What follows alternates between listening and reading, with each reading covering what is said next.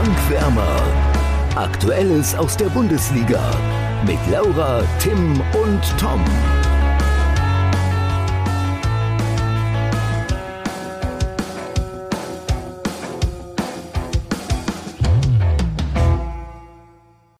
Viele Tore am Bundesliga-Sonntag und Kräuter Fürth sendet ein Lebenszeichen im Abstiegskampf, kann sich davon aber auch keine Punkte kaufen.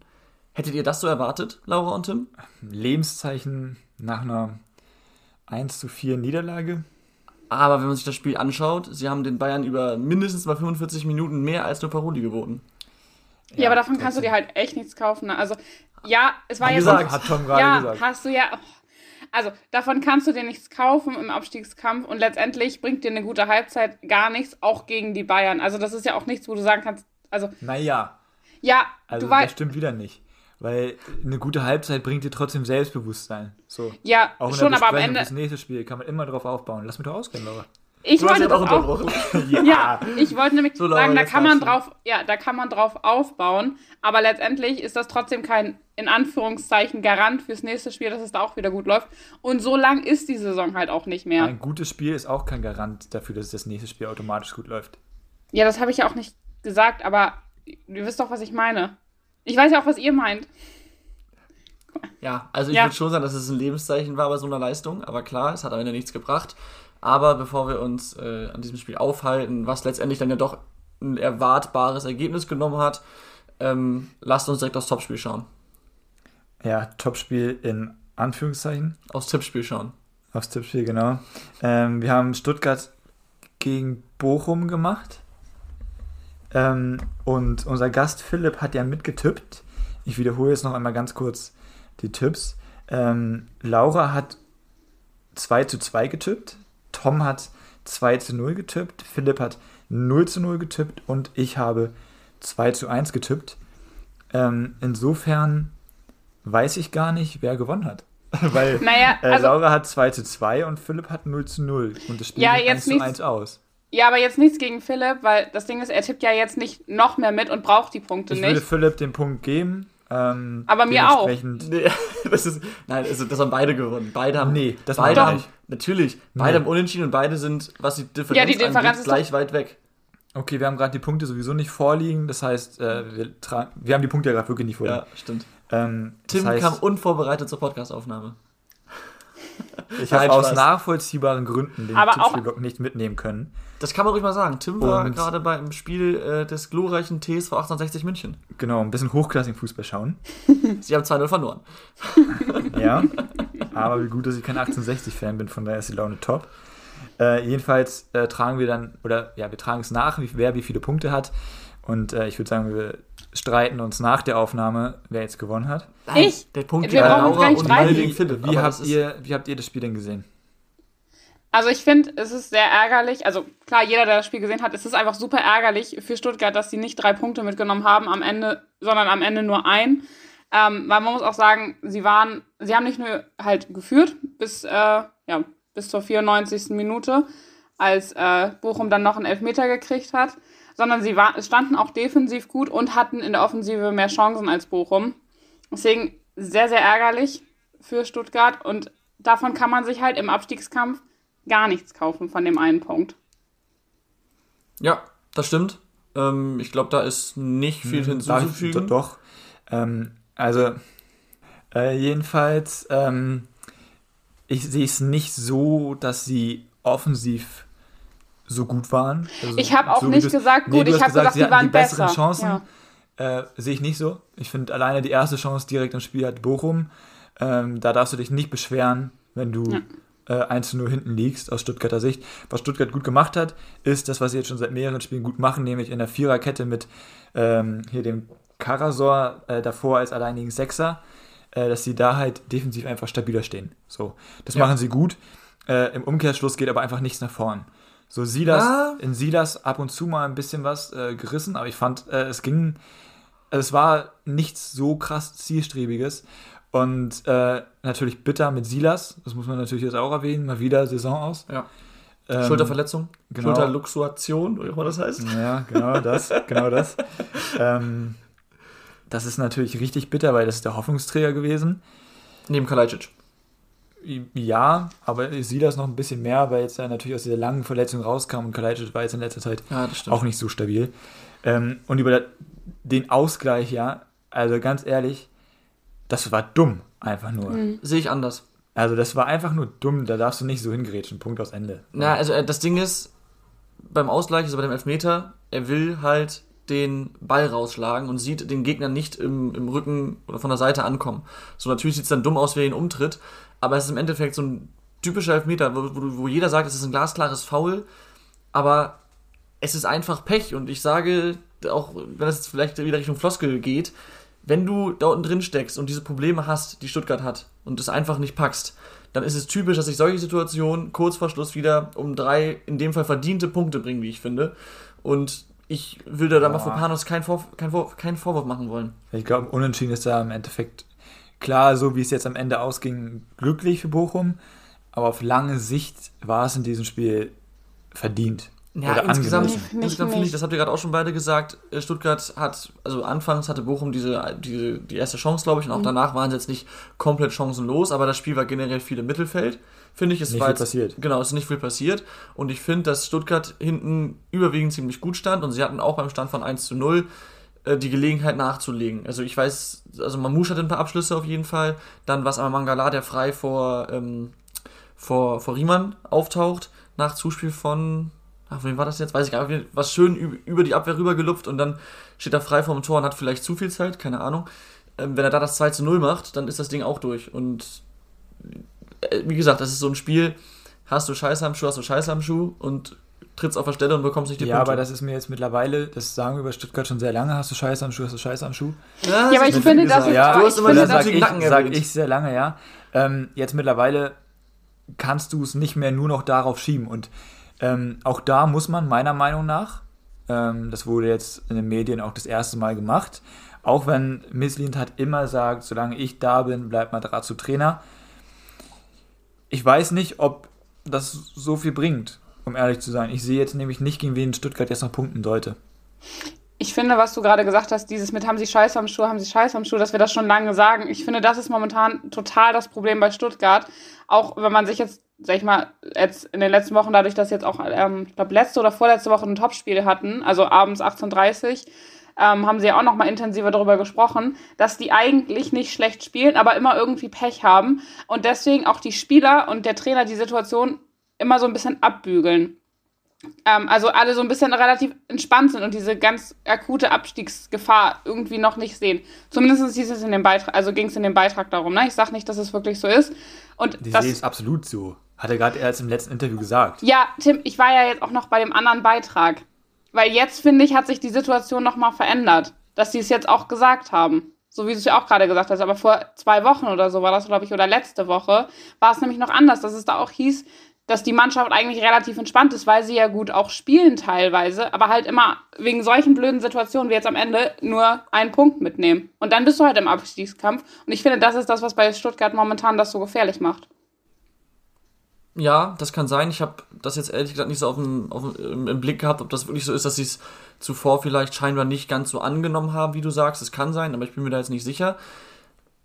Aber nach dem Spiel gegen Bochum, wenn ich mir dann, dann die Gesichter anschaue, natürlich vor allem von einem Mafropanos, der völlig fertig war, aber auch von anderen Stuttgarter Spielern, also wenn die es nicht verstanden haben, frage ich mich, wie man nach einem Spiel drauf sein soll, damit Leute denken, sie hätten es verstanden, weil ähm, spätestens da war für mich dann klar, okay, diese Mannschaft äh, lebt und leidet das zu 100% mit und da ist jeder voll dabei.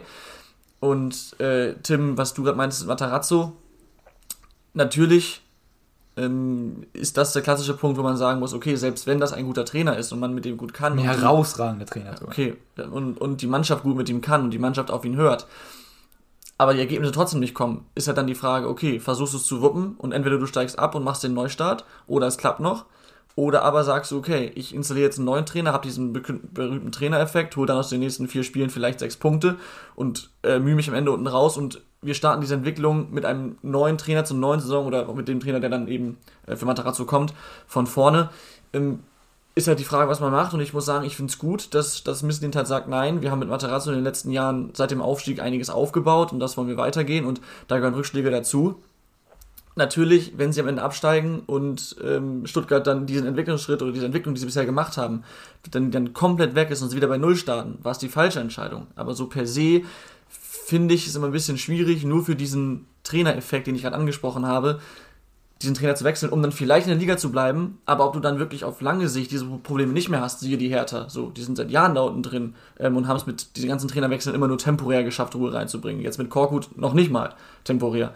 Ähm, ja, deswegen wage ich zu bezweifeln, ob das so viel bringen würde. Ja, ich finde den, also kann ich verstehen, keine, gar keine Frage. Ähm, was ich bei Stuttgart einfach noch ein bisschen schwierig finde, ist, ähm, ich finde, das wirkt alles sehr dickköpfig von Mislintat. Alleine, wie er sich da das jedes stimmt. Mal hinstellt und dann nimmt er oft das Beispiel Freiburg. Ähm, und das wird immer gerne genommen in Sachen Kontinuität. Mhm. Aber nicht jeder Verein kann nur sagen, wir sind jetzt wie Freiburg, wir halten am Trainer fest. Ähm, nur weil du das sagst, lebst du es nicht gleich automatisch. Und nicht jeder Verein kann so leben wie äh, Freiburg. Und vor allem nicht ein Verein wie Stuttgart. Stuttgart hat dasselbe oder so ein ähnliches Problem wie der HSV, sprich ein relativ unruhiges Umfeld. Ein ambitioniertes Umfeld, vor allem Und, ja, genau, Historie. genau, ja. Und ja, ich weiß nicht, also ich würde es unglaublich schade finden, wenn Madrazo weggeht, ähm, weil ich von dem sehr viel halte ja, keine Ahnung. Ich finde es einfach verdammt schwierig. Ja, absolut. Ich habe hier gerade nebenbei mal die nächsten Partien für den VfB aufgerufen. Äh, jetzt bis, bis, Ende, bis Ende März. Und sie spielen als nächstes in Sinsheim bei der TSG. Da ist äh, nicht unbedingt viel zu holen. Die sind aus, zu Hause einfach sehr stark. Danach kommt Gladbach nach Stuttgart. Die sind äh, schlecht. Schlecht. Da werden wir gleich darüber sprechen, über das Spiel gegen Dortmund. Trotzdem, äh, das ist halt so, so ein Spiel, wo es für beide extrem, was für beide extrem wichtig ist. Da hat Gladbach immer noch die größere Qualität theoretisch. Deswegen darf man sich da auch nicht drei Punkte ausrechnen. Danach geht es zu Union Berlin, die sind im dicken Negativstrudel, kommen wir vielleicht auch nochmal zu. Ja, trotzdem bei Union darf man auch nicht unterschätzen. Eben, genau. Und danach kommt der FC Augsburg. Das heißt, man hat jetzt in den nächsten Wochen sowohl schwere Gegner als auch direkte Konkurrenz und zum Teil ist die direkte Konkurrenz sogar auf dem Papier zumindest ein schwerer Gegner. Ja. Also, das sind jetzt, ich will nicht sagen Wochen der Wahrheit, das ist so abgedroschen, aber es sind bis Ende März extrem wichtige Spiele für den VfB. Zumal man auf Tabellenplatz 17 mit drei Punkten Rückstand auf den Relegationsrang steht. Ja, aber man hat immerhin das deutlich bessere Torverhältnis als die Hertha. Ja, gut. Spielt Stuttgart auch gegen Bayern und gegen Leipzig? Weil dann hat sie es auch erledigt. Weiß ich gar nicht. Nee, äh, ah, ich glaube nicht. Also Bayern glaube ich auf jeden Fall nicht. Aber wobei. Sie spielen im April gegen Dortmund. Sie spielen oh. im Mai gegen oder in München sogar noch, aber die sind dann schon deutscher Meister und haben vielleicht schon drei Promille. Vielleicht geht da ein bisschen was. Oder aber, der Ball läuft besser dann. Oder, oder, der Ball läuft besser. Ein bekanntes Phänomen. Ähm, ja, also es ist brutal, brutal für, für Stuttgart auf jeden Fall. Ja. Also ich glaube. Abwarten, wie sich das entwickelt. Ja. ja, also ich glaube tatsächlich, dass Stuttgart noch nicht safe abgestiegen ist. Also sind sie ja sowieso nicht, aber auch, dass da schon noch einiges machbar ist. Äh, Gerade weil halt auch, sag ich mal, die direkte Konkurrenz, wie zum Beispiel die Hertha, schon extrem auch strauchelt. Also ich sehe Hertha Seh immer. Tatsächlich ja, ich, mhm. ich, ich rede noch kurz aus. Also ich sehe Hertha schon immer noch sehr, sehr akut abstiegsbedroht, was auch klar ist, wenn sie auch nur vier Punkte von Platz 17 weg sind, aber auch vom Spielerischen her und auch vielleicht manchmal so vom Spielglück und wie auch Spielverläufe sind. Zumal ja jetzt Hertha auch noch extreme Probleme mit Corona hat. Also da sind ja jetzt sechs ja, Spieler stimmt. auch ausgefallen. Ja, ähm, ich habe immer Stuttgart ein bisschen gut geredet, gebe ich auch offen und ehrlich zu. Ich glaube ehrlich gesagt schon, dass sie direkt absteigen werden. Ich glaube, Ui die beiden direkten Absteiger stehen mittlerweile fest. Äh, jetzt geht es halt nur noch darum, wer Relegation spielt. Tim, ist das auch jetzt in der Woche vor dem großen Nordderby auch ein kleiner Blick in die Zukunft, dass falls der HSV aufsteigen sollte, dass ein zumindest ein großer Name aus der ersten Liga absteigt? Über den Aufstieg sprechen.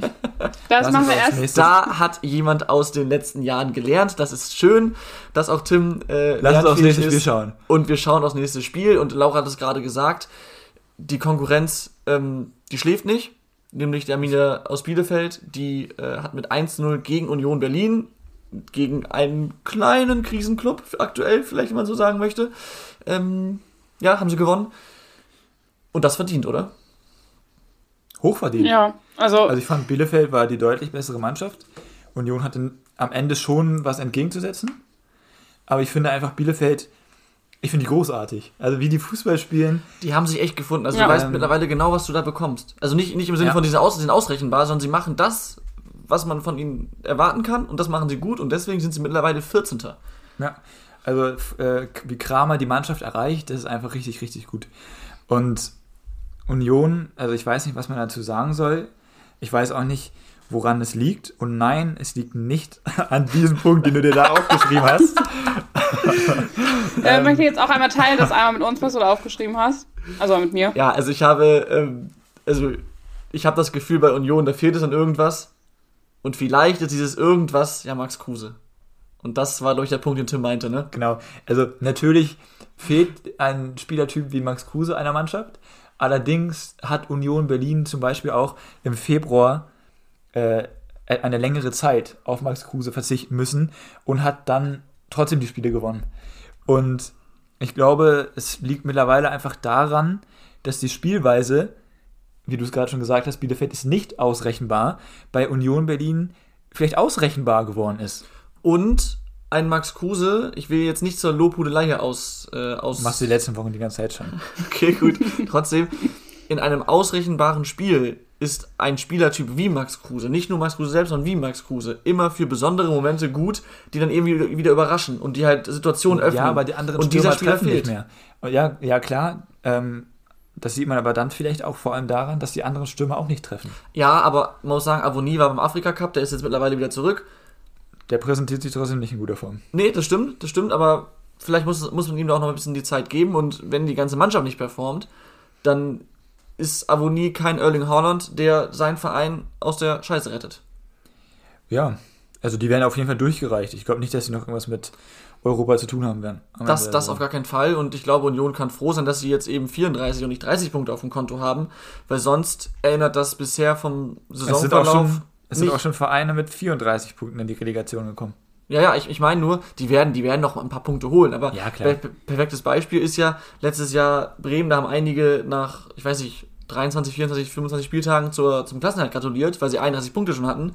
Und danach kam kein Punkt oder ein Punkt dazu. Und wenn Union jetzt eben vier Punkte weniger hätte oder drei Mhm. Punkte weniger, dann wären sie jetzt genau in der gleichen Situation. Und das ist ganz gefährlich. Ich glaube auch so, dass es noch gefährlich werden kann. Aber ich finde, man darf es auch nicht komplett überbewerten, weil es waren jetzt auch nur drei Spiele, die sie zwar alle, also was ich halt wirklich erschreckend finde, wo sie kein einziges Tor erzielt haben. Das finde ich schon Ja. sehr auffällig. Ohne Max Kruse Aber- torlos. Ja, aber trotzdem waren es auch nur drei Spiele und, ne, also. Wenn die jetzt die nächsten drei Spiele gewinnen, dann redet da auch gar keiner Ja, mehr von, ne? also das ist halt die immer nächsten so. Drei Spiele, ja, Sorry, die nächsten drei Spiele gewinnen ist schon sehr doll. Also wenn sie aus den nächsten drei Spielen jetzt vier Punkte holen, ist auch wieder alles okay. ja, ja, ja, Ja, aber also ihr wisst ja, was ich, ich meine. finde, das einzige Ziel Ja. kann jetzt noch sein, ähm, einstelliger Tabellenplatz und dann kann man immer noch mal nach oben schielen. aber ich glaube, das war ja von Anfang an auch das Ziel von Union Berlin. Also ich glaube, ja, aber die haben trotzdem schon auch, äh, glaube ich, schon geträumt, einen größeren Wettbewerb als der Conference League zu spielen. Genau, und ich glaube, Union, und da können wir gleich mal ein aktuelles Thema aufmachen, kommt in diesen Wochen aber auf den absoluten Boden der Fußballtatsachen zurück. Mhm. Denn jetzt äh, wurde heute bekannt, heute ist Montag, ja, heute ist Montag. heute wurde bekannt, dass äh, Grisha Prömel zur neuen Saison ablösefrei, tut doppelt weh, zur TSG Hoffenheim wechselt. Ein Spieler, der in den letzten anderthalb Jahren immer wichtiger geworden ist. Und es ist nicht der erste ja, Führungsspieler ist zu viel, aber der erste wichtige Spieler, der den Verein verlässt, es war zuvor Marvin Friedrich, äh, dann Max Kruse, Hast schon gesagt, wohin geht? Hoffenheim, ne? ja, genau, Also. dann jetzt, jetzt, äh, jetzt Prömel. Und man muss mal schauen, die Leistungsträger, vielleicht nicht mehr in dieser Saison, aber auch der letzten Saison, das war zum Beispiel ein Trimmel, der mittlerweile 34 ist oder noch älter, der wird nächste Saison ähm, noch weniger Leistungsträger sein können. Dann hat man noch ähm, Lute als, als Rückhalt, der aber auch schon sehr in die Jahre gekommen ist. Und einen guten Avonie haben wir gerade besprochen, trifft jetzt nicht mehr so zuverlässig. Trotzdem wird der einen Markt haben im Sommer. Und wenn Union jetzt halt eben diese Saison am Ende auf Platz 11 beendet, was keine Schande ist, dann wird ein Avonie wahrscheinlich wechseln. Und dann droht dann Ausverkauf und dann sind sehr, sehr viele Zumal- wichtige, warte kurz, dann sind sehr, sehr viele wichtige Spieler weg. Und ähm, ich weiß, Union hat schon immer clever eingekauft, aber ob sie dann das nochmal wieder wiederholen können und dann nicht plötzlich doch wieder merken, okay, krass, das war jetzt ein absoluter Traum die letzten zwei Jahre. Wir müssen gucken, dass wir nicht wieder absteigen oder wir steigen sogar ab. Das halte ich für nicht unwahrscheinlich. Ist jetzt sehr weit in die Zukunft gedacht und sehr schwarzmalerisch, aber trotzdem, das sollte man im Blick behalten. Zumal man sagt immer, Union hat clever eingekauft. Das haben sie auch, gar keine Frage. Aber sehr alt eingekauft. Ähm, sehr alt, ja. Und sie haben auch ein bisschen über ihren Verhältnissen gelebt. Sie haben nämlich gar nicht mal so wenig Geld ausgegeben. Wenn man sich das mal anschaut, wie viel Geld sie tatsächlich ausgegeben haben. Ähm, klar wird diese Saison äh, noch ordentlich Fernsehgeld oben drauf kommen. Mal schauen, wie weit sie im Pokal kommen. Ne, das Pokal ist immer noch mal drin. Äh, vor allem dieses Jahr, das ist alles Ja. möglich. ähm, ich meine, Hannover muss nur Leipzig raushauen und dann ist wirklich alles möglich. Nur. ähm, und also Erzähl das wor- mal worauf ich, worauf ich hinaus möchte, ist einfach, sie haben über ihren Verhältnissen gelebt und das kann sich dann am Ende vielleicht rächen. Und deswegen ist es gar nicht so abwegig, was du gerade gesagt hast. Aber ich glaube, darauf stellt man sich bei Union halt auch einfach ein. Und ich glaube, man geht jetzt, man ist auch nicht komplett dumm bei Ja. Union, sondern sehr clever so eigentlich. Zumal ja sie ja durch die Transfers, gut, durch den Kruse haben jetzt nochmal verhältnismäßig viel eingenommen, weil das ein, für sein Alter, aber 5 es war kein, Millionen, aber allerdings haben sie die Hälfte auch schon wieder für Sven Michi ausgegeben. Genau, eben. Deshalb, also es war für das, für das Alter von eines Max Kruse war das viel Geld, aber für den, für den Wert, den er für den Kader hatte, war es nicht viel, viel Geld. Und eben der Ersatz hat schon viel Geld gekostet. Ähm, dann, wie gesagt, Grisha Prömel geht ablösefrei. Wie viel hat Friedrich eingebracht? Auch nicht viel, oder? Fünf oder sechs maximal. Ja, gut, nicht wenig, aber auch für den Friedrich hättest du auch mehr bekommen können. Ja, absolut. Das heißt, diese ganzen Investitionen, die schlagen sich in, in den Ablösesummen nicht so krass nieder. Deswegen, ja, muss man mal schauen, was daraus wird. Ja, ich möchte das jetzt nicht ganz so noch äh, krasser in die Länge ziehen, aber eine kurze Sache möchte ich dazu auch noch sagen. Man muss ja sagen, in den letzten zwei Jahren hat bei Union Berlin eigentlich wirklich alles gepasst, aber jetzt kommen sie halt auch wirklich in eine Situation, wo halt auch wirklich diese Führungsspieler auch von anderen Vereinen weggekauft werden, weil sie ja auch viele, sage ich mal, es waren ja auch welche, die jetzt nicht so bekannt waren, auch noch welche aus der zweiten Liga, die sie jetzt aber einfach auch attraktiv sind für andere Bundesligisten, wie zum Beispiel Marvin Friedrich für Gladbach. Und deswegen, glaube ich, kommt jetzt Union Berlin schon in eine schwierige Situation, wo sie halt gucken müssen, dass nicht der gesamte Kader wegbricht, dass sie halt auf einigen gewissen Führungsspielern noch aufbauen können, aber halt trotzdem den Kader weiterentwickeln. Also, dass sie in so eine Umbruchssituation kommen. Und dann finde ich es schon auch spannend zu gucken, wie dann Union Berlin damit umgeht. Ganz genau. Und ein letzter Satz ist mir jetzt gerade in den Kopf gekommen, als du es gesagt hast. Äh, bei denen lief jetzt in den, letz in den letzten zwei Jahren oder noch länger alles perfekt. Wir wissen aber alle, das Glück und auch der Fußball ist eine Bitch. Und das wird sich irgendwann umschlagen. Ja, also das ist halt einfach eine super romantische Geschichte gewesen bisher für Union Berlin und die Bundesliga. Eine richtig schöne Romanze. Aber ja, wer weiß. Hält auch nicht vielleicht, ewig, ne? vielleicht, täuschen, vielleicht täuschen wir uns jetzt auch und Union, äh, wie du schon gesagt hast, Laura. Es ist jetzt halt viel Spekulation. Sagen Das nur, dass es gefährlich ist, ne? Ja, ja. Sie können sich da rausretten. Wir schauen nochmal auf zwei Ja. weitere Sp Egal, nee, ich wollte nur noch sagen, wenn sie es halt dann auch wirklich nächstes Jahr auch noch erfolgreich machen und diesen Umbruch schaffen, ich finde, dann ist die Romanze noch mal ein bisschen, noch mal ein bisschen schöner. Das stimmt. Ähm, ja, Stichwort Romanze. Für zwei Vereine war der Bundesliga-Sonntag gar nicht romantisch. Ja, dann äh, Marco Rose trifft auf seine Ex. ja, War schon ein bisschen Oh. romantisch. ja, Vor allem für Marco Rose. Für eine Seite war es romantisch. Und zwar schauen wir uns auf zwei herbe Klatschen, nämlich einmal auf äh, die von Borussia Mönchengladbach, bei der anderen Borussia aus Dortmund. Da ist man mit 0 zu 6 unter die Räder gekommen. Ich würde sagen, man muss nicht lange drüber sprechen, weil das Ergebnis glasklar war. Aber ich finde, am Ende steht ein 6-0, aber in dem Spiel selbst war kein 6-0 drin. Also es war ein Dortmunder Sieg, glasklar, aber 6-0 ist für mich viel zu hoch. Ähm, nee, es ist nicht zu hoch. Ui. Weil Dortmund einfach die Chancen genutzt hat. Ja. Und wenn du so viele Chancen hast, Ja, okay, ja. dass du sechs Tore schießen kannst, ähm, kannst du erstmal sechs Tore machen. Ähm, Problem ist allerdings, dass Gladbach halt auch die Möglichkeit hatte in der ersten Halbzeit, als Dortmund 2-0 geführt hat, was zu dem Zeitpunkt absolut verdient war, dass dann ein Jonas Hofmann Chancen hat liegen lassen. Später hat dann Beim auch nochmal Aluminium Beim getroffen. Stand von 0-0 direkt nach Anpfiff war das, glaube ich, hat Kone eine Riesenchance ausgelassen. Muss, kommt auch noch dazu. Ja, aber den hat Kobel auch einfach mal brillant Ja, ja, gehalten, stimmt, absolut. sagen. Ne? Das war auch keine Kritik, einfach Ja. nur, deshalb, das, das, das, deswegen meine ich, das steht, ist kein 6-0 drin, weil eben Gladbach auch zu wichtigen Momenten die Ja, Chance hatte, selbst Tore zu Allerdings muss ich jetzt sagen, in der zweiten Halbzeit fand ich Dortmund einfach so gut und das ist halt das, was Dortmund irgendwie auszeichnet, so blöd es klingt. Wenn du führst und diese Führung im Rücken hast, dann läuft der Ball. Und Marco Rose hat auf der letzten Pressekonferenz von PlayStation-Pässen gesprochen. Sprich, Pässe, Steilpass, Steilpass, Steilpass. Pässe, die du äh, auf der PlayStation vielleicht mal spielst, die dir aber im wirklichen Fußball nicht so viel bringen.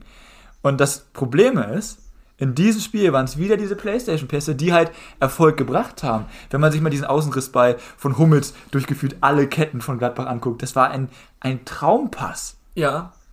Also die, generell, was die Steilpässe angeht, hat Dortmund das sehr, sehr gut gemacht, aber da finde ich, Ich glaube, er meint nicht nur Steilpässe. Nein, nein, Er will ja viele Steilpässe in seinem Spiel sehen. Ja. Er meint halt dieses unnötige Quer-Quer, auch nochmal vorm Tor. Weil Dortmund einfach Mhm. viel zu selten, das hat man dann in der Euroleague gesehen, viel zu selten nochmal wirklich den Abschluss sucht. Weil wenn sie dann vorm 16er sind, spielen sie lieber nochmal quer. Ja, oder legen stimmt. den Ball lieber nochmal ab. Das auf der verspielt, Playstation, genau, zu zu verspielt verspielt, ja. einfach. ja, wenn du den Gegner ein bisschen provozieren willst. Ja, Weekend Ähm, League. Okay. Gut, ich bleibe jetzt trotzdem bei den, beim Thema Steilpässe. Das ist was, was, was der BVB, wenn sie den Raum haben, wenn sie hinter der Kette, hinter der gegnerischen Abwehrkette noch viel Platz im gegnerischen Tor haben, dann kannst du natürlich unfassbar gut diese Steilpässe spielen. Und äh, Gladbach hat mit einer Fünferkette begonnen und nach der Halbzeit haben sie umgestellt auf Viererkette. Aber in beiden Formationen hat Dortmund es über tiefe Bälle geschafft, nicht nur Gefahr zu erzeugen, sondern auch Tore zu schießen. Und natürlich ist es schwierig, das zu verteidigen und natürlich will Gladbach selbst Fußball spielen. Aber wenn du merkst, dass der BVB heute in Form ist, dass sie diese Steilpässe an Mann bringen, dass sie ihre Chancen nutzen, dann musst du vielleicht überlegen, okay, stehen wir ein bisschen tiefer, was können wir anders machen? Weil so war das ein Selbstläufer zum Teil. Einfach nur steiler Pass und malen oder andere flitzen los und der Ball war drin, gefühlt. In der ersten Halbzeit gebe ich dir recht, als Gladbach mit der Fünferkette angefangen hat. Aber da war es halt so, das war so ein richtig intensives Mittelfeldspiel, wo beide einfach darauf gesetzt haben, die Umschaltsituation zu nutzen. Und das haben beide eigentlich auch gut gemacht, nur Dortmund hat ja die Chancen genutzt. Hätte Gladbach, wie wir gerade schon gesagt haben, die Chancen genutzt, hätte danach keiner mehr gekräht. Weil Dortmund hat genauso viel Platz angeboten, hinter den Ketten. Ja, ist aber die Frage, ob du in der Situation von Gladbach jetzt so viel Risiko gehen darfst. Du musst in Dortmund mutig spielen. Ähm, Naja, vor allem, wenn du, wenn du denn- tief stehst, dann beißt dich Dortmund die Zähne aus. Ja, allerdings wissen wir auch, dass Gladbach momentan einfach nicht gut verteidigen kann. Gladbach ist nicht in der Lage. Aber bringt es dann noch höher zu stehen? ja, weil du einfach aus dieser, also wenn du, wenn du überlegst, wir können momentan nicht gut verteidigen, bringt es dir nichts in 5-4-1 oder sonst was zu verteidigen, weil Dortmund auch diese Ketten herspielen kann. Und wenn du sowieso nicht in Ohne Form Haaland? bist, auch ohne Haaland, ja. Haaland ist gerade in diesem Spiel dann auch nicht, jetzt in diesem Spiel wäre er gut gewesen, aber ich sag mal so, gegen tiefstehende Gegner tut es Haaland sich auch extrem schwer. So, Ja. ähm, ich weiß nicht, ob Gladbach in der Lage ist, das tief zu verteidigen. In der zweiten Halbzeit fand ich das sehr clever von Hütter, muss man sagen, dass er auf 4-2-3-1 umgestellt hat. Haben sie auch nach dem Spiel nochmal erklärt, weil sie einfach im Anlaufen gemerkt haben, vorne hat irgendwie ein Zehner oder sowas gefehlt. Dann haben sie quasi mit einem Zehner mehr gespielt und haben natürlich hinten ein bisschen mehr aufgemacht. Allerdings muss man natürlich dazu sagen, du liegst 2-0 hinten. Was willst du machen? Willst du das 2-0 halten? Nein, du brauchst die Punkte als, als Borussia Mönchengladbach momentan. So, da versuchst du natürlich alles Mögliche und dann stellst du einen Zehner rauf und am Anfang sah es auch ganz gut aus im Anlaufen. Allerdings fällt dann halt relativ zügig das 3 zu 0. Und ich finde, beim 3 zu 0 hat man dann gemerkt, okay, da gehen jetzt die Köpfe runter. Dann hatte Hofmann noch mal eine Chance, äh, aber da ging dann halt einfach nichts mehr. So, und dann bekommst du halt sechs Dinge eingeschenkt, weil du dann halt einfach in dieser Formation bist, einfach immer noch in diesem Modus bist. Da hätte Hütter dann vielleicht mal sagen können, irgendwann, okay, ey, er lauft jetzt vielleicht nicht mehr so hoch an. Ähm, Ja, genau, und das ist nämlich der Punkt, dann, das hat für mich dann auch was mit Reif im Abschiedskampf zu tun. Da zählt jedes Tor. Jonas Hofmann hat es gesagt, er beschreibt die Leistung als sehr unreif. Ja, haben wir nicht mehr gehört, aber schön, dass wir einer Meinung sind, Jonas. Ähm, Schöne Grüße, hoffe ich. ähm, genau, im Abstiegskampf zählt jedes Tor. Und das Torverhältnis kann am Ende entscheidend sein, hat es in den letzten Jahren, glaube ich, auch schon mal zum Teil. Und dann musst du halt, wenn du merkst, okay, du bist in Dortmund, es steht 0-3, der Gegner spielt sich in einen Rausch, dann natürlich willst du vielleicht noch irgendwie Tore machen und dann die Ehrentreffer erzielen, dass es vielleicht nur ein 1-3 ist am Ende, das kann auch helfen. Aber dann darfst du dir keine drei weiteren Tore fangen. So, weil das kann dir am Ende echt das Genick brechen. brechen. Das stimmt. Andererseits hätte man, wenn man ähm, nochmal rankommt, vielleicht auch nochmal, weil das hat Jonas Hofmann auch gut erklärt tatsächlich. Der war sehr analytisch im Interview nach dem Spiel, fand ich sehr gut. Sie wollten diese Dortmunder Unsicherheit nutzen. Ich meine, sie haben vorher zu Hause Aber in der Europa League verloren. diese Und diese Unsicherheit diese, nee, diese Unsicherheit provozierst du, indem du früh raufgehst. Und selbst wenn Dortmund 3-0 führt, ja. Nee, dann ist Nein, die Unsicherheit nein, nein, weg. Nein. Also das ist weg, Dortmund- aber für den Moment ist alles Stopp, gut. Wenn Dortmund, in dem Moment ist alles gut. Wenn Dortmund führt mit 3 zu 0, alles gut. Dann ist 1-3 fällt. Wenn dann das 1 zu Ja. 3 fällt, Dortmund musste schon zweimal verletzungsbedingt wechseln. Vor allem auch wieder in der Defensive. Rainer total bitter. Also Fällt aber übrigens nur fällt, zwei Wochen fällt nur aus, 14 alles gut. Tage aus, aber das war natürlich, natürlich Ja. bitter. Aber Sagadu Sagadu fällt ja mehrere länger Wochen. aus. Ja. Ähm, aber dann fängt, Fußball ist eine Kopfsache. Ist so. Es klingt dumm, aber ist halt wirklich so. So, und dann fängt der Kopf nämlich an zu rattern. Oh, scheiße. Jetzt haben wir schon wieder ein Gegentor Ja. bekommen. Und dann, dann geht da noch was. Das, das, den Gedanken, ich versuche nur Adi Hütter zu verstehen. Ja. So, am Ende Ja. ist es Ja. 0 zu 6 ist scheiße. So. Du kannst in beide Richtungen glaube ich, Ja. argumentieren. Ja, wo du jetzt auch gerade das mit der Kopfsache ansprichst, das ist halt für Gladbach, finde ich, auch nochmal ein Nachteil, weil so blöd das klingt, aber wenn du 3 zu 0 verlierst, ist es auch nochmal was anderes, als wenn du äh, 6 zu 0 verlierst, gerade im Abstiegskampf, weil dann, sag ich mal, sind die Köpfe noch ein bisschen tiefer und man Kannst du nicht sich einfach... verkaufen, ne? Nee, aber auch von dem 0 zu 3 kannst du dir nichts kaufen. Aber ich finde, dass, also 0 zu 6, wenn du sagst, okay, wir haben jetzt 0 zu 6 verloren, da hast du doch irgendwie auch Montag auch gar keine Lust mehr zum Training zu kommen. Klar, wenn du 0 zu 3 verloren hast, ist die Stimmung auch nicht gut, aber es ist einfach vom Kopf her, finde ich, nochmal was anderes. Und dann Ja, das jetzt halt mit ins nächste Spiel zu nehmen, ist, ja. Und dann ist das halt tut dann auch wirklich das, ja. Ja, und auch das, also mit dem, mit dem Hergespielt, ich glaube, also ich glaube, Adi Hütter hat verstanden, dass es Abstiegskampf ist, aber ich glaube, er hat nicht ganz verstanden, was Abstiegskampf heißt. So, weil sonst du musst irgendwie dafür sorgen, dass du dich halt eben nicht mehr so hier herspielen lässt. Du musst dafür sorgen, dass die Spieler möglichst wenig Sorgen noch aus so einem Spiel mit oder möglichst wenig negative Gedanken in den Hinterkopf mitnehmen. Und dann darfst du halt eben in Dortmund nicht 0 zu 6 verlieren, sondern vielleicht 1 zu 3 oder keine Ahnung. Und dann ist alles, sagt man halt, okay, war nicht mehr drin, abhaken, weiter geht's. Aber so ein 0 zu 6 ist halt brutal. Und ich weiß Trotzdem- nicht, inwiefern Hütter das alles so angenommen hat und auch dementsprechend handelt. Trotzdem fand ich, auch wenn es blöd klingt, beim 0 zu 6 waren sehr, sehr gute Aktionen dabei. Neuhaus auf der 6 teilweise richtig gut. Ähm, es klingt jetzt wirklich blöd, Ja, aber die Tore sind ja auch du- am Ende spät gefallen. Ja, ne? eben, wenn du diese Szenen zeigst, auf diesen Szenen kannst du aufbauen, dann kannst du halt eben gegen diese negativen Gedanken anarbeiten. Und das ist jetzt halt die Aufgabe vom Trainer. ja. Aber ich finde gerade, dass die Tore so spät gefallen sind, finde ich eigentlich, was heißt noch oder ja noch beängstigender für Gladbach eigentlich, weil ich finde, das zeigt wirklich, dass sie in den letzten zehn Minuten sich auch praktisch gar nicht mehr gewehrt haben. Also auch dann praktisch einfach aufgegeben haben. Was sie ja faktisch Ja, nicht haben, aber, aber es wirkte fünf also. sechs bekommst, ist auch scheißegal, blöd gesagt. Jeder weiß, naja, ist es ja eben hat, nicht im. Abstiegskampf, wenn du ins Torverhältnis gehst, ne? Ja, aber in dem, Ja. in dem Moment denkst du ja nicht daran. Du stehst da auf dem Platz, hast vier oder fünf Dinger kassiert und dann denkst du nicht, ach komm, lass uns jetzt nochmal ein Tor schießen, so, sondern denkst so, Nee, oh Gott, aber du musst auch nicht noch eins kassieren. Ja, Ja. du musst aber halt nicht noch eins kassieren. Das ist halt Aber schon Dortmund war halt im Rausch. Wenn, Ja. Das ist dann halt auch schwierig zu verteidigen. das musst du halt auch mal sagen, wenn Dortmund im Rausch ist, kannst du es einfach schlichtweg schwer verteidigen. Ja, Ja. das stimmt. Es gab ein weiteres Duell mit Abstiegskandidatenbeteiligung und Champions League Aspiranten oder ich würde mal sagen Champions League Teilnehmer, lege ich mich jetzt fest, als, äh, ja, Champions League Teilnehmer, nicht Mutig. Kandidaten. ähm, das auch deutlich endete, und zwar für den Champions League Teilnehmer, nämlich äh, Hertha BSC Berlin. Die haben zu Hause 1 zu 6 gegen RB Leipzig verloren. Ähm, ich muss sagen, man hat, glaube ich, ich weiß nicht, ich glaube, es haben mehrere Hertaner da- danach gesagt, man hat zwei verschiedene Spiele gesehen. Einmal ähm, bis zum 2 zu 1, beziehungsweise oder 1 zu 2 bez- oder bis zur roten Karte.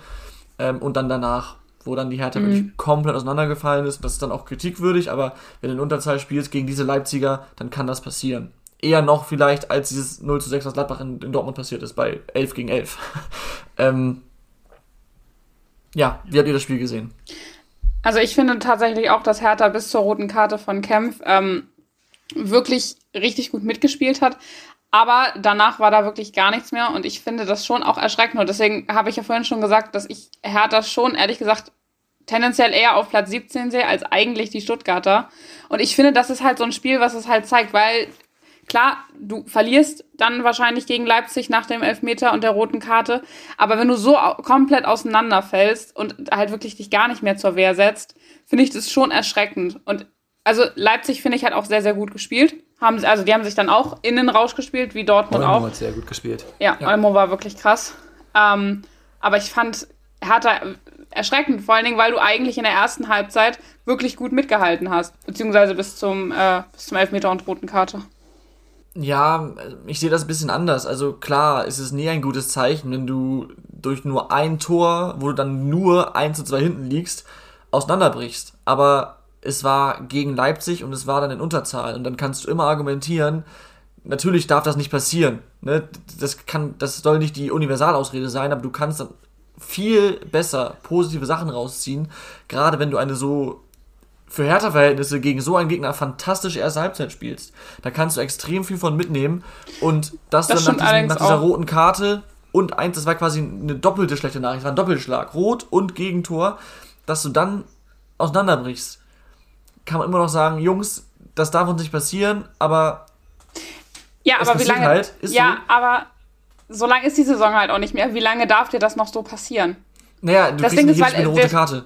Nein, klar, aber eigentlich der Spielstand ist 2 zu 1. Dann musst du doch eigentlich sagen, okay, wir können eigentlich mithalten, auch mit einem Mann weniger. Dann geben wir jetzt nochmal richtig Gas und versuchen es 2-2 zu machen. Aber das finde Haben ich sie war versucht. dann. Eben, Finde wenn ich- du, wenn du, Sie wenn haben es versucht. Und genau deswegen haben sie es 3 zu 1 kassiert. Weil Leipzig einfach eine unfassbar stabile Mannschaft ist. und wo du einfach nicht Offensivpower hat. Wenn du einen Verteidiger weniger hast und dann versuchst mitzuspielen, dann ist Das- klar, dass das Leipzig die Räume bekommt. Was ich nämlich einmal sagen möchte, ähm, es ist nicht nur die erste Halbzeit gewesen, die sehr gut ist. Was der große Unterschied ist zu Stuttgart ist, dass man sieht, wie gut Taifun Korkut seine Mannschaft erreicht. Sprich, er liegt 0 zu 1 gegen einen möglichen Champions League-Teilnehmer hinten. Ähm, normalerweise können da schon mal die Köpfe hängen. Aber die kommen aus der Halbzeit und spielen RB Leipzig ja mal sowas von an die Wand. Ja. RB Leipzig hätte erste Halbzeit. die hätten das 2-1 machen können. Die hätten Hertha. deut äh, Tedesco hat selbst gesagt, die hätten höher führen müssen in der ersten Halbzeit, ja. Aber dann kommt Hertha raus und könnte das oder müsste das Spiel eigentlich drehen. Was die für Chancen hatten. So, dann die rote Karte ist in meinen Augen dumm. Die rote Karte, dann lass ihn schießen. Ja. Lass ihn schießen, kassiertes Tor. Ist egal. Vor allem, er fault ja zweimal. Wenn er den ersten Foul nicht schafft, dann soll er danach loslassen, Eben. weil dann ist es. Ne? Genau. Ja. So, und dann ähm, haben sie ja versucht mitzuspielen, aber dann ist es halt dieser Tedesco-Fußball, wie unser letzter Gast das schon erklärt hat im Mittelfeldpressing, diese Umschaltsituation mit einem Dani Olmo, der eingewechselt wird und dann das Spiel eigentlich alleine entscheidet für mich. So, ähm, wo ich dann halt auch irgendwann denke, okay, du kassierst jetzt früh das 3 zu 1, dann kannst du nochmal aufs 3-2 gehen, aber wenn du das 4-1 kassierst, dann ja, Piano bitte, Typhon Corwood, Piano. So, und dann ähm, musst du halt überlegen, okay, so, jetzt ist es, es ist scheißegal. Ich finde, man kann darauf aufbauen und mir macht das Spiel tatsächlich für die Hertha sehr, sehr, sehr viel Mut für die nächsten Spiele. Und wir haben es auch im direkten Vergleich gesehen, dass die Hertha Stuttgart einiges voraus, voraus hat, vor allem was äh, den Punkt Torchancen erspielen angeht. Weil das ist herausragend, wie die es machen. Ich freue mich jetzt schon auf die finalen, der finalen Wochen der Bundesliga, Mhm. weil wir dann nochmal richtig schön darauf eingehen können, wie ist die Lage im Abstiegskampf, wer Ja. muss noch gegen wen, wie entwickelt sich das. Ich glaube, der Das wird, glaub ich, Abstiegskampf wird heiß. dieses Jahr gar nicht so spannend. Stuttgart wird abfallen und dann geht es nur noch darum, wer in der Relegation spielt. So. Okay. äh, wir haben ja schon gesagt, Äh, Stuttgart hat jetzt. ja.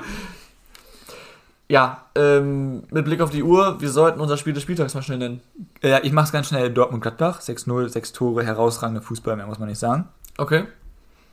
Ja, ich habe Hertha äh, gegen Leipzig.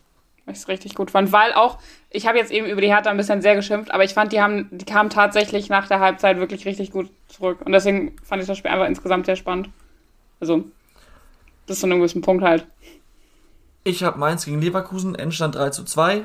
Ähm, Mainz dreht das Spiel sehr, sehr spät gegen eine Leverkusener Mannschaft, die davor fantastisch in Form war. Generell. Mainz ähm, aber klar besser in dem Spiel, muss man sagen. ja, generell sehr intensiv und ähm, ja, fünf Tore dann auch noch gleichmäßig verteilt, sind meistens auch irgendwie ganz cool, das dann Spannung zu sehen. pur. Eben. Äh, deshalb mein Spiel des Spieltags. Und Schick fällt aus, ne? Bitter. Das ist gar nicht schick für Leverkusen. Oh Mann, oh Mann. Okay, kommen wir zum nächsten Topspiel. Ähm, das ist nämlich diesmal vielleicht wirklich ein Topspiel, also zumindest das typico Topspiel der Bundesliga. Ähm, Eintracht Frankfurt empfängt die Bayern. Laura, dein Tipp bitte. Ja, ähm, die Bauern, Bayern straucheln ein, Die Bauern. äh, die Bayern straucheln ja ein bisschen, aber Eintracht Frankfurt hat jetzt auch am Wochenende 1 zu 0 gegen Köln verloren. In einer Partie, wo ich jetzt auch sagen würde, dass Köln Gegen einen möglichen Champions League-Teilnehmer man auch verlieren, hä? Ja, aber ich finde aber tatsächlich, Köln war die bessere Mannschaft insgesamt gesehen. Ähm, ich glaube, das wird ein schwieriges Spiel für beide Mannschaften, aber Bayern gewinnt das Spiel mit äh, 3 zu 1. Also 1 zu 3 ist notiert. Ja, es ist jetzt, das ist keine Kritik, Laura, natürlich naheliegend auf Bayern zu gehen, weil das in einem Tippspiel meistens den größten Erfolg bringt. Ich will auch gewinnen. Aber, genau, ich bin der Erste, deswegen ich kann auch auf den Außenseiter gehen. Das ist so eine klassische äh, Tippspielregel. Ähm, Frankfurt hat die letzten beiden Heimspiele gegen Bayern gewonnen. Einmal 2 zu 1, einmal 5 zu 1. Und das ist für Bayern-Verhältnisse dann schon ein Angstgegner, wenn du zwei Auswärtsspiele in Folge gegen eine Mannschaft verlierst. Und ich sehe die Bayern jetzt seit, seit, seit Wochen, okay, gut, aber seit, seit mindestens mal drei Spielen mit sehr, sehr schlechten Leistungen. Auch gegen Fürth war das nichts. So, gegen den Tabellen äh, letzten der Bundesliga war das einfach nichts und davor auch schon nicht, und sowohl in der, in der Champions League als auch, auch, als auch in der Bundesliga zuvor. Ähm, deshalb glaube ich, dass Frankfurt da was holen kann und zwar am Ende wird es ein 2 zu 2. Wolltest du auch tippen? Weil Tim, vielleicht solltest du mal anfangen. So halte ich dich auf Abstand. Ist auch okay. Ähm, nee, dann mache ich es mal ganz anders. Hui. Äh, man könnte natürlich auf Bayern gehen. Ist langweilig, das macht nur Langweiler. Am das Ende ist wird so Bayern viel Kritik, Spiel, weißt du? Am Ende, am Ende wird Bayern das Spiel wahrscheinlich gewinnen. Vermute ich tatsächlich, weil Bayern einfach Bayern ist und wenn die sauer sind, wie man es jetzt in den Interviews hört, spielen sie bekanntermaßen einfach am besten. Ist so. Aber gegen Fürth hätten sie auch schon sauer sein müssen. Ähm, allerdings fällt Thomas Müller aus. Corona. Zum zweiten Mal. Deswegen gewinnt die Eintracht einfach mal das Spiel. Die Eintracht Frankfurt, äh, die Eintracht aus Frankfurt äh, zeigt eine Reaktion auf, die Schmach in Köln und äh, gewinnt das Spiel ja, mit. Schmach in Köln. Mann, das war ein Spaß. Ja. Äh, entscheidet das Spiel äh, genauso wie das Hinspiel mit 2 zu 1 Aber guck mal, von wegen Langweiler, so ist das auch viel spannender, weil wir jetzt alle unterschiedliche Ergebnisse haben. Und dann ist auch nichts Aha. mit, wir müssen wieder Differenz ausrechnen und so. Ja, bliebe Also, ja. Wir schauen auf ein weiteres Spiel. Und zwar sind das Mannschaften, die man zuvor oben erwartet hatte, die jetzt aber im Abstiegskampf sind. Wie oft für diesen Satz, glaube ich, Ja. in dieser Saison gesagt, ich kann Ja. ihn nicht mehr hören. Ich auch nicht, Wir müssen sorry, irgendwas aber anderes es, es ist das direkte Duell. Es ist äh, Borussia Mönchengladbach gegen den VfL Wolfsburg. Und Tim, ich habe von dir vorab die Frage vernommen, ähm, startet der VfL Wolfsburg jetzt wieder eine Nieder Niederlagenserie? Ja, also ich sag mal so, wenn ich Geld wetten müsste, ne, ähm, macht man nicht, machen ein, einige Leute, ähm, dann würde ich tatsächlich auf Sieg Gladbach gehen, weil Wolfsburg setzt, oder in dieser gesamten Saison besteht Wolfsburg eigentlich nur aus Serien. Entweder Siegesserien oder Niederlagenserien. Jetzt haben sie wieder verloren in, äh, gegen Hoffenheim. Ähm, haben eine okaye Leistung gezeigt. Ähm, vielleicht Gegen starke Hoffenheimer in dieser Saison, muss man dazu sagen. Davor ne? aber auch nicht mehr so starke Hoffenheimer. Und Grillitsch fällt aus und so weiter und so fort. Die könnte man schon schlagen. Man hat sich da so ein bisschen die Butter vom Brot nehmen lassen. Butter vom Brot nehmen Ja, lassen. genau, so sieht's aus. Nur weil du ein Kruse- und Kofeld-Groupie bist, müssen wir jetzt nicht davon ausgehen, dass die Gladbach an die Wand spielen, weil die Leistung von Gladbach Das sag ich teilweise nicht. schon okay war. Ähm, ich, also, ich kann das Spiel kaum einschätzen. Ich, wenn ich, wie gesagt, wetten müsste, würde ich halt jetzt sagen, die setzen die nächste Niederlagenserie. Aber ich könnte mir halt auch vorstellen, dass das so ein dreckiges 1-1 wird, weil Kruse hat, glaube ich, gegen Gladbach auch ganz gerne mal einen Elfmeter reingemacht. Also ich finde Ja, es ist echt ein schwieriges Spiel. Ähm, ich bin ganz froh, dass wir das nicht tippen, weil ich wüsste echt nicht, auf wen ich tippen würde. Und äh, es ist für beide auch ein sehr, sehr entscheidendes Spiel, finde ich. Ähm, ist halt auch die Frage, wie jetzt auch beide Mannschaften mit der Niederlage umgehen. Ich sag mal so, ähm, Wolfsburg hat ja eigentlich eine ganz okaye Leistung gezeigt, kriegt dann das Spiel gedreht. Ich glaube, innerhalb von acht Minuten war das. Wind Ähm, schießt sein erstes Tor. Im Gegenzug schießt Weghorst sein erstes Premier League-Tor, was auch ganz witzig war. Innerhalb von vier Minuten, Laura. 74. und 78. waren die Gegentore Okay. für Wolfsburg. Ja, okay. Das ist nicht gut für die Moral. Nee, aber Gladbach hat ja noch die viel schlechtere, sag ich mal, äh, hier Ja, Ausgangssituation. Ja, Ausgangssituation. Deswegen finde ich, wird es ein schwieriges Spiel und auch vielleicht wirklich, das klingt aber so blöd, weil eigentlich ist das, sagt man das immer beim Fußball, aber ich glaube, das wird auch echt eine Kopfsache, das Spiel. Und ich glaube, es wird kein gutes Spiel. Weil beide Mannschaften, glaube ich, mehr mit sich selbst beschäftigt sind als mit Fußballspielen im Zweifel dann auch. Also ich bin mir relativ, was heißt, nee, sicher ist falsch, aber ich, ich gehe schon darauf, dass Wolfsburg dieses Spiel zumindest nicht verliert. Weil für mich zeigt die Formkurve nach oben. Auch gegen Hoffenheim war die Leistung okay. Und Ich habe heute eine Wette abgeschlossen, dass Wolfsburg am Ende in die Conference League kommt. ähm, Mit Geld? Finde ich. Äh, nee, mit anderen Sachen, aber Ja, jedenfalls, was ich sagen wollte, die Formkurve zeigt in Wolfsburg nach oben. So. Ähm, auch gegen Hoffenheim war es gemessen an den bisherigen Saisonleistungen ein passabler Auftritt. Und sie haben jetzt mit 27 Punkten, 5 vor dem Relegationsplatz, nicht mehr diesen ganz krassen existenziellen Druck. Dazu kommt dieser frische Wind. Dieses Wortspiel war nicht beabsichtigt, das war gerade spontan tatsächlich, also ernsthaft. Aber du hast es schon so betont, Tom, ne? Das wirkt Ja, ja, weil es richtig mir in mit dem Moment, wo ich Absicht. frisch, in Ja, dem komm. Moment, wo ich frisch gesagt Ja. habe, ist es mir aufgefallen. Aber egal. Äh, Die haben, sie haben diesen frischen Wind. Das heißt, ähm, da ist gerade mehr Aufbruchstimmung als bei Gladbach, die eben auch 6-0 verloren haben. Und man muss abwarten, was mit einem Matcher ist. Der war jetzt schon wieder im Mannschaftstraining, ob der es vielleicht sogar schon in den Kader schafft. Und ein Schlager kommt halt auch bald zurück. Und wenn die beiden zurück sind, bin ich ganz ehrlich, ist das wieder eine herausragende Truppe. Eben. Tutti Totale, Wolfsburg verliert das Spiel nicht. Wie gesagt, ich finde es schwierig. Ich, also ich finde es halt nur spannend, weil die ganze Saison halt nur in Serien verlaufen ist bisher.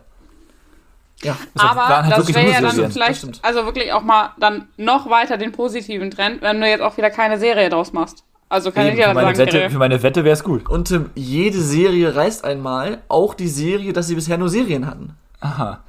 ähm, lass uns weitermachen, okay? Sehr gerne. Wir kommen zu den übrigen zwei Rubriken. Gewinner der Woche. Genau. Wer Laura. Ich finde, da kann es diese Woche tatsächlich nur eingeben und das ist Marco Reus. Und das muss ich, finde ich, auch nicht groß argumentieren. Ja, also, Zwei Tore, drei Vorlagen. ja. Genau. Und nach- Erstmals in seiner nach Karriere zuletzt- fünf Torbeteiligungen. Nach zuletzt ja auch viel Kritik auch wieder an seiner Person. erledigt. oh no. Das war eine Schätzfrage, Tim. Das ist Ja. mir Also, das ist- ja, das war meine Stich. Aber ich also, finde, da kriege ich einen Punkt. Nee, ich, Nee. Ähm, ich hab noch, ich hab Aber noch vier sorry. Laura, erstmal Gewinner der Woche. Fahre fort. Ja, nee, ich war eigentlich fertig. Achso, okay, perfekt. Also, ich ja. weiß nicht, was ihr nicht gehört habt jetzt von dem, was ich gesagt habe, aber ist ja eigentlich auch egal. Also, ist einfach Marco Reus. Ja, absolut, Ja. absolut zu Recht. Ich habe mir auch Marco Reus aufgeschrieben, einfach nur zur Sicherheit, dass ihn sonst, wenn ihn sonst keiner genommen hat, weil muss man nehmen, auch wenn es auf der Hand liegt. Und als zweiten habe ich den guten alten Nils Petersen. Ähm, der hat nämlich nach vier Minuten im Spiel gegen Augsburg das 1 zu 0 für Freiburg Erster geschossen. Ballkontakt. Beim ersten Ballkontakt sogar, hört, hört. Ähm, und und äh, er kann also anscheinend doch nicht nur Joker. Er war zuletzt weniger berücksichtigt worden, weil Freiburg auch eine gute Saison spielt mit den Spielern, die sie haben. Und ähm, deswegen mein Gewinner der Woche. Ja, Marco Reus stimme ich natürlich zu. Äh, ich habe trotzdem zwei andere. Daniel Olmo, habe ich schon mal erwähnt. Äh, einfach eine überragende Leistung. Also muss man nicht drüber sprechen. Und ein Vierter, nämlich Jamie Leveling. Ähm, weil, Weil du den bei Comunio hast. ja, das stimmt. nein, ich war einfach nur beeindruckt. Ich wusste nicht, was, dass der so eine Physis hat. Boah, doch, der ist in den letzten Das- Wochen, also, Monaten, der ist der Licht Der hat, bei, ja, bei ja, ja, natürlich, aber für mich war er immer so ein, also er, er ist so von Flügelspieler zu so einer Art Zielspieler geworden und hat Upamecano da richtig alt aussehen lassen und Lukas Hernandez sowieso. Von daher verdienter Gewinner der Woche. Die beiden sind aber ohnehin nicht ganz so gut in Form. Upamecano hat wieder ein ganz gutes Spiel gemacht. Wie viele Okay, Punkte hat er dir bei Comunio gebracht? Weiß ich nicht, habe ich nicht reingeguckt, da bin Mhm. ich nicht so erfolgreich momentan. Ja, Tim, dann kommen wir jetzt zu den Schätzfragen, würde ich sagen. Genau. Ähm, wir haben schon Prömel angesprochen. Der wechselt ja zur TSG aus Hoffenheim. Ähm, da hat er in der Profimannschaft tatsächlich, also da wurde er ausgebildet, Mhm. für die, die es nicht wussten. Äh, da hat er es aber tatsächlich nur einmal in den Kader der Profimannschaft geschafft, hatte dann keinen Einsatz, hat aber relativ häufig für die zweite Mannschaft der Hoffenheimer gespielt. Und das würde ich gerne wissen von euch, wie viele Tore hat er für Hoffenheim 2 oder Hoffenheim U23, wie auch immer ihr das nennen möchtet, geschossen? ähm, Ja, ich fange mal an. Ähm, ich weiß, dass er ausgebildet wurde und äh, jetzt ist es natürlich so eine gemeine Frage. Er ist Mittelfeldspieler, vielleicht hat er auch gar nicht getroffen oder wenig getroffen in vielen Spielen. Ähm, Alles Mögliche. ich sag mal, er hat sieben Tore erzielt. Mhm. Laura? hm, ich würde schon einen Tick höher gehen, ähm, aber ich glaube, so viele sind es auch nicht, deswegen sage ich zwölf. Tom gewinnt. Es sind Ja. 5 in 24 Spielen. Er hat keine. Er hat Okay. keine Vorlage geliefert. Schwach. Emre Can hat gegen Gladbach einen Elfmeter verwandelt und das nicht zum ersten Mal in dieser Saison. Ähm, was ich nicht wusste, ist, dass Emre Can schon relativ weit oben auf der Elfmeterschützenliste vom BVB steht. Ähm, ich ich sage euch jetzt logischerweise nicht, wie viele Elfmeter er in dieser oder quasi, ach nee, ah, Mist, ich habe die falsch formuliert. Ich möchte nämlich wissen von, von euch, also er hat ja in dieser Saison schon relativ viele Elfmeter geschossen. So Ja. rum. Wie viele Elfmeter hat er in seiner gesamten Karriere bisher verwandelt? Uh. Ich muss anfangen, ne? Verschossen hat er drei, das kann ich euch sagen.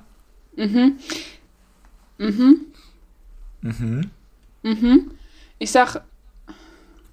Warte, geht es jetzt nur um äh, Spiele in der ersten Mannschaft oder auch zweite Mannschaft und so weiter und Jugendbereich? Also das, was bei Transfermarkt halt aufgelistet wird. Und ich sehe Ja, da gibt es hier- aber auch U- Safe ich U19 sehe hier die Mannschaften. Ähm, das sieht mir schon stark nach. Also, Profi aus. ja. Okay. Er hat drei verschossen und er ist gerade. Ja. Das Ding ist, ich brauche mal so. Dortmund ist er relativ weit oben in der Tausch, äh, Elfmeterschützenliste. Aber Ja, bitte komm doch mal zum Punkt, Laura. ja ich komm mal zum immer so Punkt. lange. Zum Elfmeterpunkt. Oder ein Punkt für Laura. Aber Ähm, ja, ich sag. Ich habe keine. Ich bin echt schlecht im Schätzen. Ich sag aber 15. Aha. Tom? es sind, also da würde ich jetzt meine Hand für ins Feuer legen, dass es weniger sind. Ähm, Oh, ich finde ich das sage, es sind acht. Tom bekommt den Punkt. Oh, das ist doch Bullshit. Es sind sechs. Für Dortmund sind es Mhm. nämlich drei. Für Juve, Bayern und Deutschland dann jeweils noch einer. Boah, bei beiden Fragen mit zwei daneben. So, wir kommen jetzt zu Anthony Modest.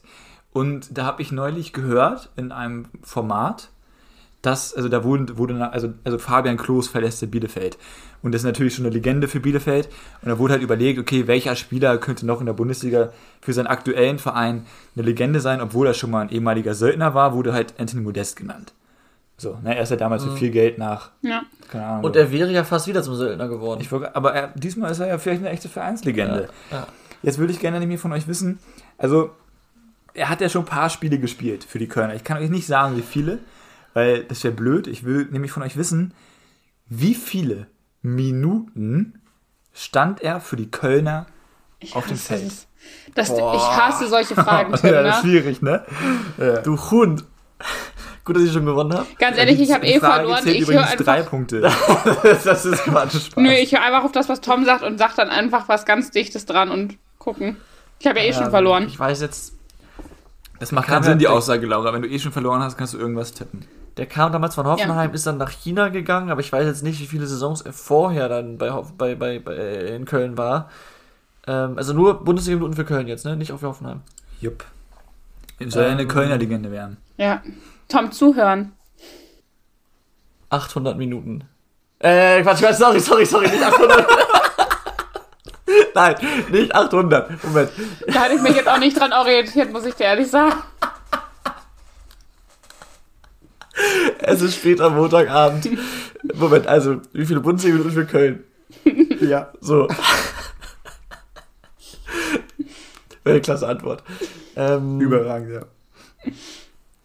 Ah, ey, ich kann es nicht einschätzen. Es gibt übrigens einen Zusatzpunkt, wenn jemand sagen kann, wie viele Tore er dazu gemacht hat. Nicht, hallo, mach seinen Taschenrechner aus. Okay, es gibt einen Zusatzpunkt, es gibt einen Zusatzpunkt, wenn jemand sagen kann, wie viele Tore er noch dazu gemacht hat in diesen Minuten. Genau oder auch dann wieder schätzen. Wir sind hier bei den Scherzfragen, Laura. So, Tom, Minuten und Ja, aber Tore. es ist ja ein machen. Zusatzpunkt. Ja, dann können wir, kannst du auch nochmal ausgleichen. Hier ein bisschen Spannung reinmachen, reinbringen.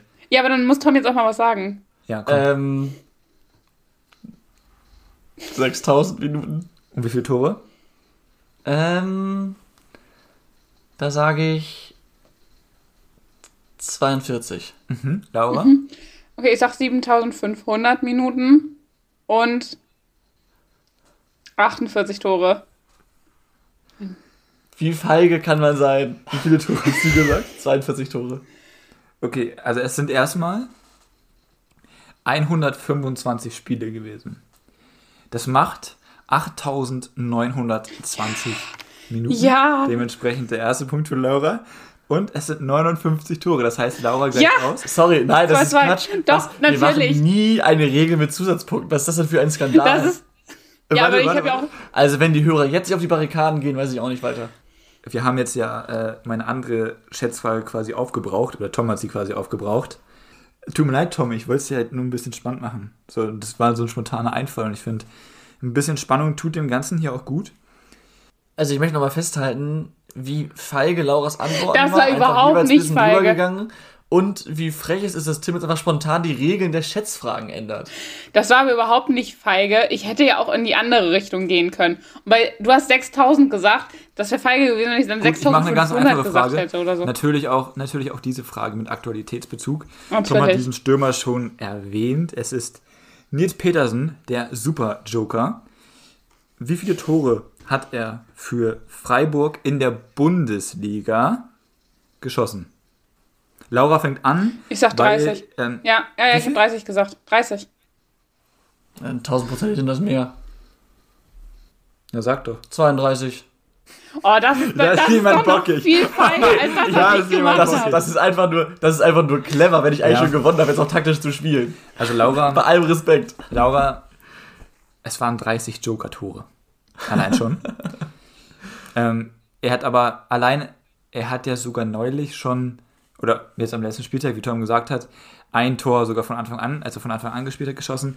Es sind 66 Tore. Dementsprechend gewinnt Tom die wohl allerspannendsten Schätzfragen mit 3 zu 2. Und man könnte fast meinen, ich hätte diese Schätzfrage eigentlich schon vor ungefähr siebeneinhalb Minuten gewonnen, wenn hier nicht die Regeln geändert worden wären. Aber gut, so ist das. So wurde die Folge etwas länger.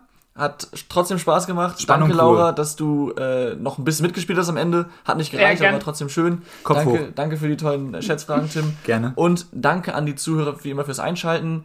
Ähm, ja, wir hören uns nächste Woche. Macht's gut, bis dahin. Ciao, ciao. Haut rein. Tschüss. Die Bankwärmer. Aktuelles aus der Bundesliga. Mit Laura, Tim und Tom.